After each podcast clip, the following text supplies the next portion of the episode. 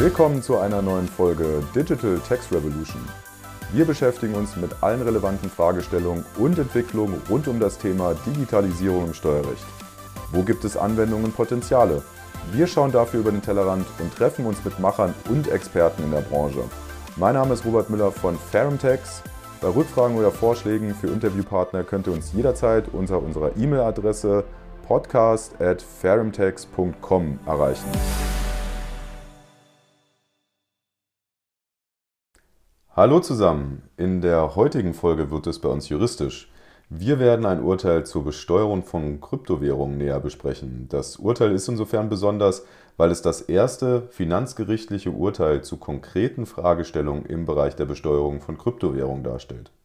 Zum einen wird die eindeutige Zuordnung von privaten Kryptowährungsverkäufen unter dem Paragraphen 23 Absatz 1 Satz 1 Nummer 2 äh, Satz 1 EStG vorgenommen und zum anderen haben wir hier die Thematik von strukturellen Vollzugsdefiziten bei Kryptowährungen. Und aus meiner Sicht kann das strukturelle Vollzugsdefizit im Bereich der Besteuerung von Kryptowährungen auch bei aktuelleren Streitjahren als kritisch gesehen werden. Und wie immer gilt hier, es ist keine Rechtsberatung, wir reden zwar viel über Recht und alle Ansichten sind die eigenen. Und ich darf an dieser Stelle wie immer die Claudia als meine Sparringspartnerin vorstellen. Ja, hallo zusammen, auch von meiner Seite. Genau, wir werden uns heute näher mit einem Urteil des Finanzgerichtes Baden-Württemberg vom 11.06.2021 beschäftigen. Und wer die Urteilsbesprechung nochmal im Detail nachlesen will, findet das Ganze in der ersten Ausgabe der Rethinking Text 2022, natürlich mit unserem guten Robert als Autor. Aber gehen wir jetzt zunächst einmal auf die relevanten oder auf den relevanten Sachverhalt ein.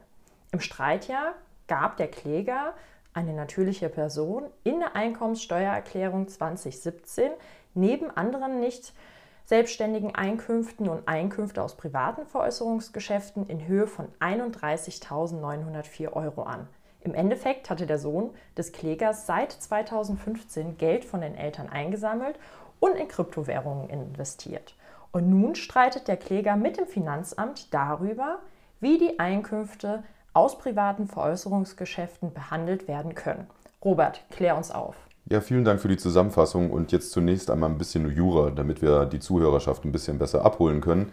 Nach 22 Nummer 2 EStG sind sonstige Einkünfte solche, solche aus privaten Äußerungs Veräußerungsgeschäften im Sinne des Paragraphen 23 EStG. Und ein privates Veräußerungsgeschäft ist gemäß 23 Absatz 1 Satz 1 Nummer 2 Satz 1 EStG ein Veräußerungsgeschäft bei anderen Wirtschaftsgütern.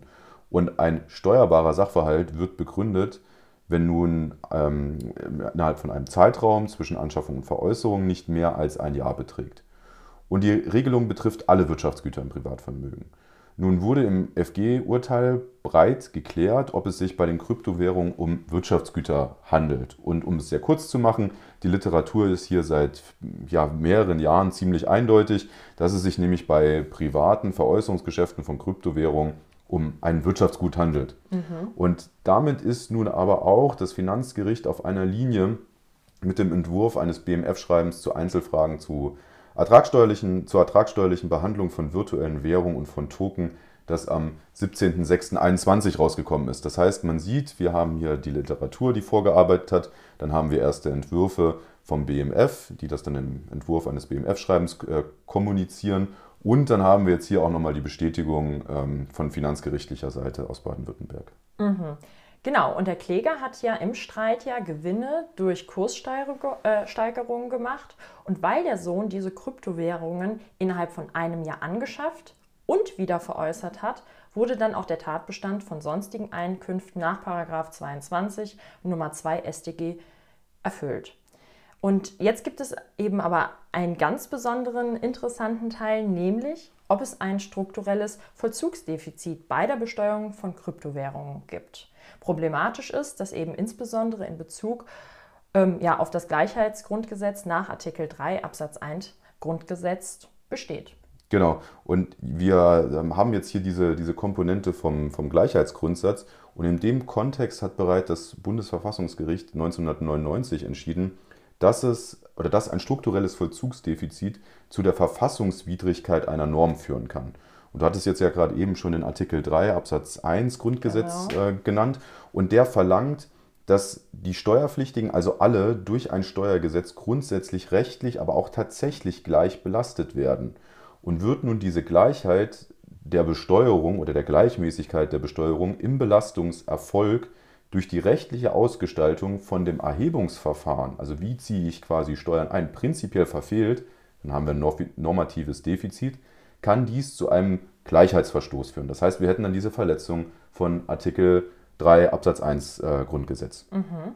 Und im FG-Urteil wird nun genau darüber gestritten, ob bei 23 Absatz 1 Satz 1 Nummer 2 EStG bei privaten Veräußerungsgeschäften mit Kryptowährung dieses strukturelle Vollzugsdefizit vorliegt. Gut, aber nun gibt es neben der normativen Komponente auch eine tatsächliche. Das heißt, dass, das, äh, dass die Rechtsnormen nicht durch die Finanzverwaltung eben bei allen steuerlichen Sachverhalten durchgesetzt werden können. Also gibt es eine praktische und eine äh, tatsächliche Komponente. Das Finanzgericht sagt im Endeffekt, dass der Gesetzgeber einen Zeitraum hat, um sich eben mit den Entwicklungen ähm, ja, vertraut ma äh, zu machen oder sich mhm. diese ansehen zu dürfen. Und eben, dass es aktuell kein strukturelles Vollzugsdefizit gibt. Genau, genau. Also ähm, man, man erkennt hier durchaus auch an, dass es hier zumindest im Streitjahr 2017 äh, ein, ein Vollzugsdefizit gibt. Ob man es mhm. jetzt strukturell betrachtet oder nicht, das wird so ein bisschen offen gelassen. Aber hier wird es halt richtig spannend, weil jetzt ist das ein Sachverhalt, der aus dem Jahr 2017 stammt. Und wenn nun das Finanzgericht sagt, dass das, äh, also dass, zum, dass alleine der Umstand, dass die Veräußerung von Kryptowährungen bei Internetbörsen möglicherweise anonym stattfinden, dann reicht das grundsätzlich nicht, um ein strukturelles, äh, ein strukturelles und ähm, damit in der gesetzlichen Regelung selbst angelegtes Vollzugsdefizit zu, zu begründen. Und das FG stellt auch zum Beispiel fest, dass der Kursaufwärtstrend von Bitcoin, das hier vom FG als Referenzkryptowährung verwendet wird, mhm. erst seit 2012 eingesetzt hat. Das heißt, der Gesetzgeber hat sich diese Entwicklung erstmal angesehen und ihm wird quasi eine Reaktionszeit eingeräumt, mhm. um auf aktuelle ja, wirtschaftliche Entwicklungen zu reagieren zu können und dann diese eventuellen strukturellen Vollzugsdefizite herauszugreifen und zu ändern. Ja, das ist sinnvoll. Macht auch definitiv Sinn, aber ich will jetzt hier nur noch mal eine, eine kurze äh, ja, Info streuen, wie, wie stark dieser Aufwärtstrend war und ob es jetzt vielleicht auch teilweise in Zweifel gezogen werden kann, dass man dem Gesetzgeber dann doch eine ja möglicherweise zu lange Reaktionszeit einräumt. Und zwar hatten wir jetzt alleine im Jahr 2014, als der Referenz, ähm, die Referenzkryptowährung vom FG durch die Decke gegangen ist, einen fast tausendfachen Kursanstieg. Also das sind halt Zahlen, die sind halt ähm, ja, schon mal beachtlich, würde ich sagen. Und diese massiven Kurssteigerungen, die gab es natürlich nicht nur im Jahr 2014, sondern die gab es auch im Jahr 2017, auch außerhalb von diesen Referenzkryptowährungen wie Bitcoin, auf das sich jetzt das FG bezieht. Und nochmal eine andere Zahl, also die Kryptomarktkapitalisierung hat sich alleine im Jahr von 2020 auf das Jahr 2021 mehr als verdreifacht. Und wir hatten im Jahr 2021 äh, zwischenzeitlich eine Marktkapitalisierung von 1,64 Billionen Euro, also gigantisch. Und innerhalb von einem relativ kurzen Zeitraum. Und äh, das gilt jetzt natürlich auch nicht nur für Kryptowährungen wie, wie Bitcoin, also nur, dass wir das klarstellen.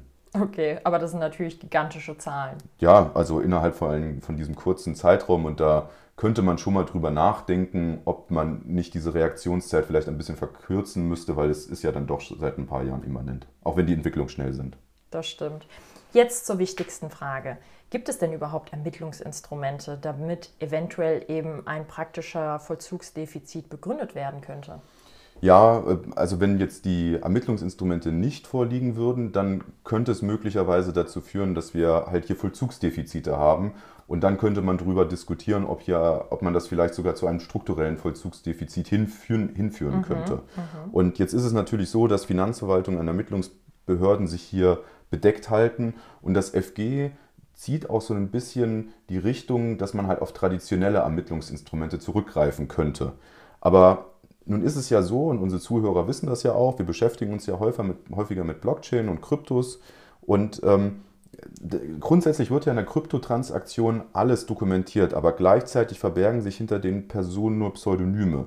Das heißt, es ist dann sehr schwer herauszufinden, wer ist denn die steuerpflichtige Person. Und jetzt gibt es meiner Kenntnis nach keine spezifischen Instrumente, also so Crypto-Analytics-Tools, die die Finanzverwaltung einsetzt, um nun systematisch hier Steueransprüche des Staates durchsetzen zu können und die Steuerpflichtigen zu identifizieren. Also es gibt schon Tools, die heißen Block Explorer, da kann man Transaktionen analysieren und jetzt müsste der Schritt gegangen werden, dass man diese analysierten Transaktionen mit realen Identitäten verknüpfen kann. Und das heißt, der Sachverhalt und die Beurteilung des strukturellen Vollzugsdefizits, die könnten nun im Jahr 2021, also wenn das dann mal mhm. irgendwann beim FG landet, vielleicht auch anders aussehen, weil diese Entwicklungen laufen natürlich weiter.